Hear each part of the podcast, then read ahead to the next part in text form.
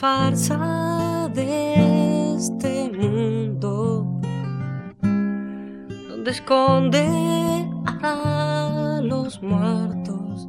Dígame, querido papá, querido papá. Yo creo que el movimiento del sacerdote por el segundo tiene antecedentes internacionales y tiene antecedentes nacionales. Lo voy a decir muy esquemáticamente. Los antecedentes internacionales son 1943, una encíclica de Pío XII que dice que los católicos tienen que volver a la Biblia. Otro elemento importante en el orden internacional, por decirlo así, fue el Concilio Vaticano II y ese Papa carismático que fue Juan XXIII, que con su gran encíclica La Pace Vintari sostuvo, animó el diálogo entre católicos y marxistas, que aunque pudieran discrepar en el plano ideológico o en el plano filosófico, podían verse eh, trabajando unidos por la liberación. Cari figlioli, sento le vostre voci. La mia è una voce sola, ma riassume la voce del mondo intero. La mia persona conta niente, è un fratello che parla a voi, diventato padre per la volontà di nostro Signore, ma tutti insieme, paternità e fraternità e grazie di Dio. Facciamo onore alle impressioni di questa sera, che siano sempre i nostri sentimenti come ora li esprimiamo davanti al cielo e davanti alla terra. Fede, speranza, carità, amore di Dio, amore di fratelli e poi tutti insieme aiutati così nella santa pace del Signore alle opere del bene.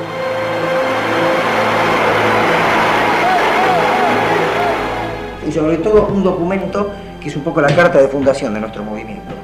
Documento tercermundista de los obispos llamados del tercer mundo, del 15 de agosto del 67. En ese documento se hacen dos afirmaciones capitales. Primero, afirmación, los cristianos pueden recurrir a la revolución como último expediente cuando se han agotado todos los anteriores para salir de un estado de opresión que vive el pueblo. Y segundo elemento importante, dicen textualmente los obispos, la Iglesia ha tolerado durante algunos siglos el capitalismo a préstamo legal y sus costumbres poco conformes con el Evangelio. Ella no puede menos que alegrarse al ver surgir otro sistema, el socialismo, que es un sistema menos alejado de la moral de los profetas y el Evangelio que el capitalismo. El Concilio Vaticano ha tenido ese objeto, adecuar la Iglesia a la circunstancia actual. Defíname usted qué es un sacerdote del movimiento tercermundista. Yo entiendo que fundamentalmente en ellos hay una buena intención de tipo evangélico, de iluminar, animar eh, la actividad que realizan los hombres, en todo lo que tiene carácter humano, y eso está muy bien. Para usted el movimiento tercermundista es político. Eh, últimamente estoy teniendo una preocupación al respecto. Si fuera de, de política partidista, de ninguna manera es aprobable. La principal finalidad es aglutinarse en el movimiento que expresa al pueblo argentino, al pueblo trabajador fundamentalmente, que es el movimiento peronista, para trabajar desde el pueblo en la remodelación de las villas para constituirlas en barrios obreros y para que el pueblo trabajador villero se constituya en protagonista del quehacer nacional a partir del 25 de mayo, ya que precisamente dentro del movimiento peronista la clase trabajadora es la columna vertebral. No empezamos en Belgrano, sino que empezamos en, en San Antonio, San Patricio, San Antonio, donde en el año 70 hicimos el noviciado, varios universitarios que estábamos en ese momento, decidimos entrar al seminario y nos fuimos a estudiar al Brasil. En Brasil eh, estudiamos filosofía en la escuela pública. 72, 73 estaba regresando eh, Perón de vuelta al país y nosotros queríamos insertarnos teológicamente en una reflexión argentina en el país, no, no estudiar teología afuera. Entonces por eso pedimos venir a Buenos Aires. En aquella época, todo sacerdote que trabajaba con los sectores más pobres era blanco de suspicacias o acusaciones de parte de algunos sectores. junio de 1973 viajé a La Rioja con el anterior provincial precisamente para intervenir en el caso de dos jesuitas que estaban en las misiones allí, que trabajaban con los pobres y que eran objeto también de esas habladurías. ¿Por qué digo esto? Porque era algo muy común. Alguien iba a trabajar con los pobres y era zurdo. Era un cuestionamiento general a todos los sacerdotes que tenían esa opción pastoral. Pero estaba instalado eso, que los curas que trabajaban con los pobres eran zurdos. Y para buscar un lugar referencial podemos tomar la muerte del padre Mujica, que es anterior al golpe militar. Falsos líderes han cerrado las puertas. El amor de mi padre ha capitalizado las guerras, comunizado el hambre. Mi nombre es Rodolfo Pedro Capalosa. Yo formaba parte de esta comunidad palotina en la parroquia San Patricio, en el barrio de Belgrano.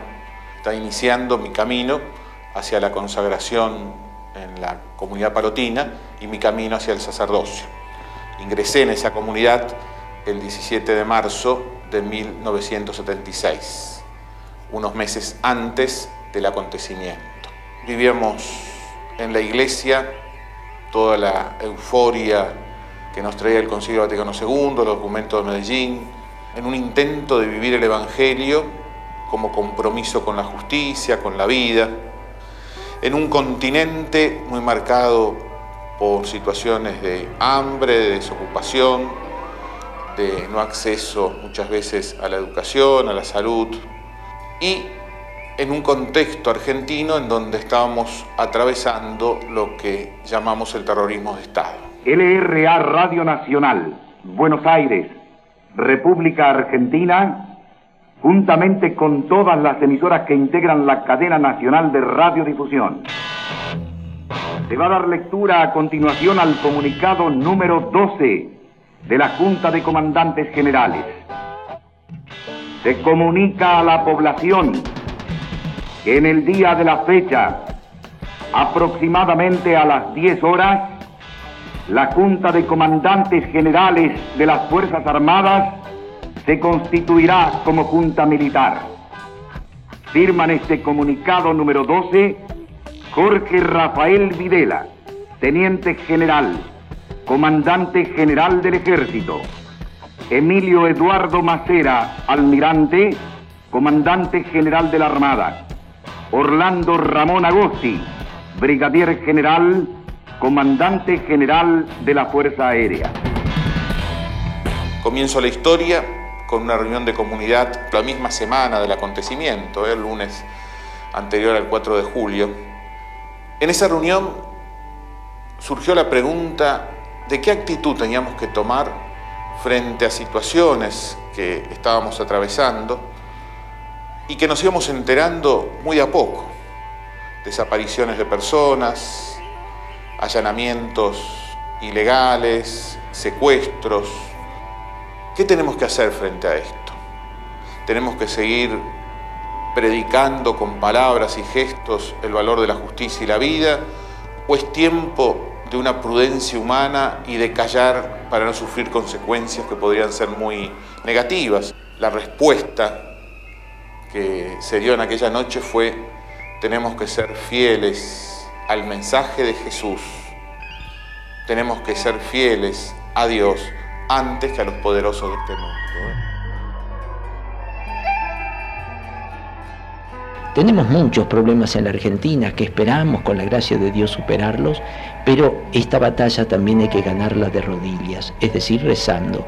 La Semana Santa entonces nos invita a la oración, pero luego nos expone toda esa cantidad de sentimientos maravillosos del alma de Jesucristo, el perdón de las injurias, el tender inmediatamente puente con sus perseguidores, el no crearles dificultades a quienes están dispuestos a matarlo, que mucha gente que a lo mejor tuvo en ciertos momentos diríamos, un poco de complacencia para los movimientos subversivos, están recapacitando y ciertamente puedo decir, creo que están por volver. Y al mismo tiempo se está sintiendo una necesidad de hacer más firme el orden interior de la nación. Yo creo que todos estamos eh, siendo como conquistados por esta nueva etapa que queremos vivirla con un gran sentido de hermanos, un gran sentido cristiano y humano.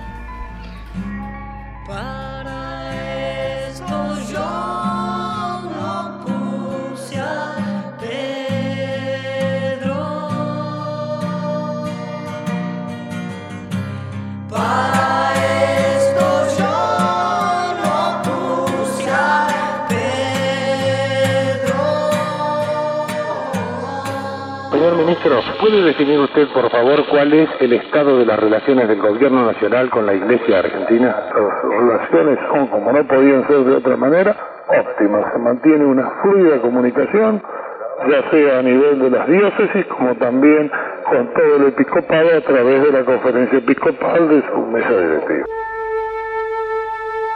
El sábado 3 de julio Fuimos a misa vespertina esa tarde, ahí en la parroquia, la presidió el padre Alfiquel, el padre Fedolín estaba confesando. Y habíamos organizado para esa noche una salida al cine. Emilio, Salvador y yo. Cenamos juntos. En esa cena, el padre Alfiqueli comentó de que estaba circulando una carta en donde lo acusaban de ser comunista. Y pronunció una frase que a mí me resultó muy sorprendente. Dijo, si a mí me matan, se van a arrepentir. Terminamos de cenar, fuimos a ver la película y cuando estaba finalizando la película me di cuenta que era la 1 y 20. Ese domingo me tocaba ir a la casa de mis padres. Tomamos un café y nos despedimos en el obelisco. Mi ahijado fue a su casa, pocas cuadras de ahí. Supongo que Salvador y Emilio tomaron un colectivo hasta la parroquia San Patricio y yo tomé un colectivo a la casa de mis padres que estaba en pocos minutos.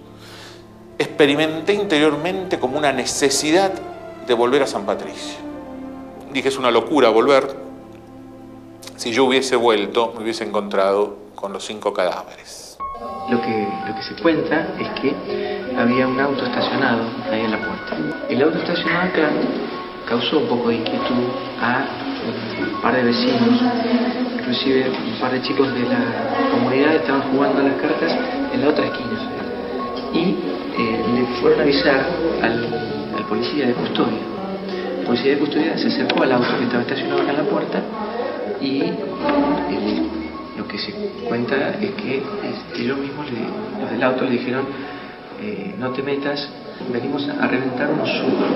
Y bueno, después de algunos interrogatorios, de algunos golpes, eh, los masacraron. Al llegar Emilio y Salvador, fueron sorprendidos. Los dos fueron asesinados con sus ropas de abrigo, en una noche también muy fría. Salvador tenía siempre la costumbre de, apenas entraba a la casa, antes de cerrar la puerta, sacarse el abrigo. Así que yo supongo que esperaron los asesinos y entraron con ellos o los estaban esperando adentro. Y estaban adentro los padres Alfiquel y Alfredo Liden ya con su pijama, con su ropa de dormir, y el padre Pedro que había llegado del casamiento, de la fiesta del casamiento, con ropa de calle. Juntaron a los cinco en la sala de comunidad y ahí fueron asesinados, ametrallados con más de un arma porque se encontraron balas de diferentes calibres dejaron algunas leyendas junto con la casa toda revuelta. Una de las leyendas decía por pervertir la mente de los jóvenes, la otra leyenda decía por los camaradas muertos en coordinación federal. Unos días antes había estallado una bomba que había colocado un grupo guerrillero en el departamento de policía donde habían muerto no solo policías sino también muchos civiles.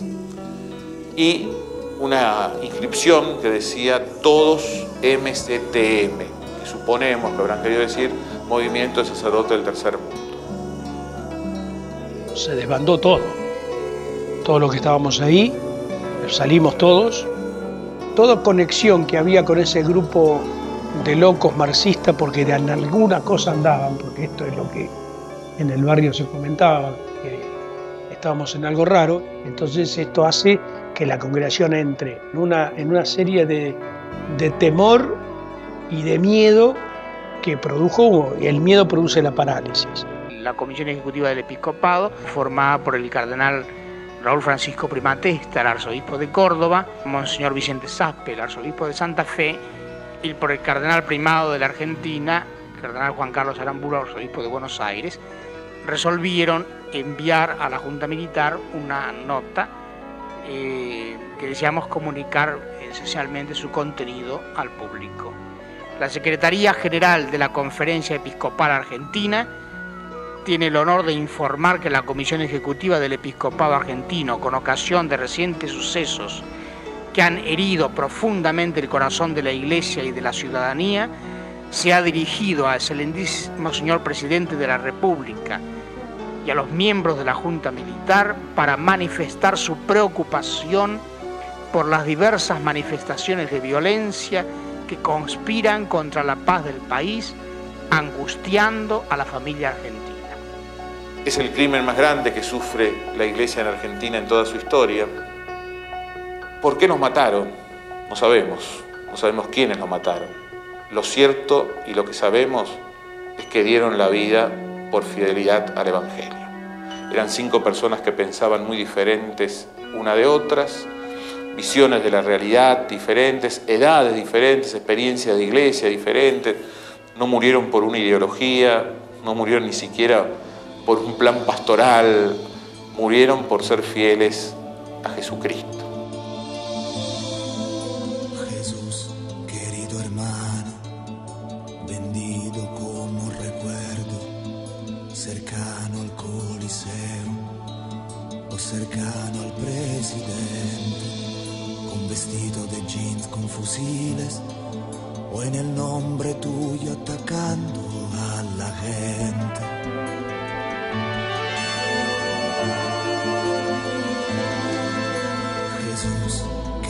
Hermano mío, ¿y qué te han hecho?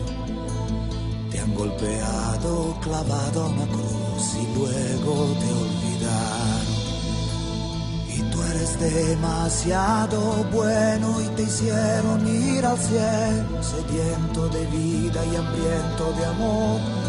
¿Cuántas veces lloras solo, solo, pero te hemos rogado, te hemos buscado, te hemos llamado,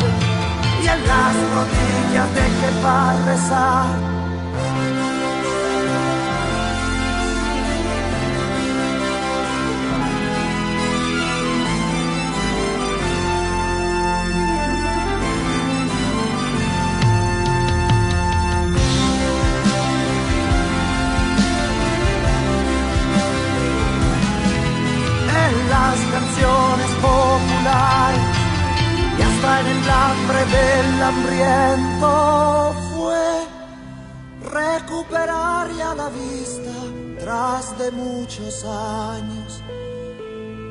Fue como encontrar allá en el boscaje espeso el sendero perdido el sendero perdido. Fue como cuando la lluvia tras de un largo estiaje retorna a la tierra. Fue como un día de paz como un día de paz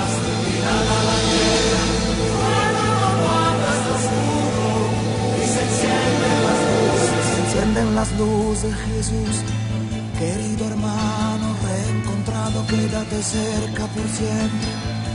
Y cantemos juntos, cantemos juntos la gloria de estar vivos. Y cantemos con tu inmensa palabra. Ama al prójimo tuyo como a ti mismo y cantemos con tu inmensa palabra. Ama al prójimo tuyo como a ti mismo y cantemos con tu inmensa palabra. Ama al prójimo tuyo como a ti mismo y cantemos con tu inmensa palabra. Ama al prójimo tuyo como a ti mismo y cantemos con tu inmensa palabra. Ama al prójimo tuyo como a ti mismo y cantemos con tu inmensa palabra. Ama al prójimo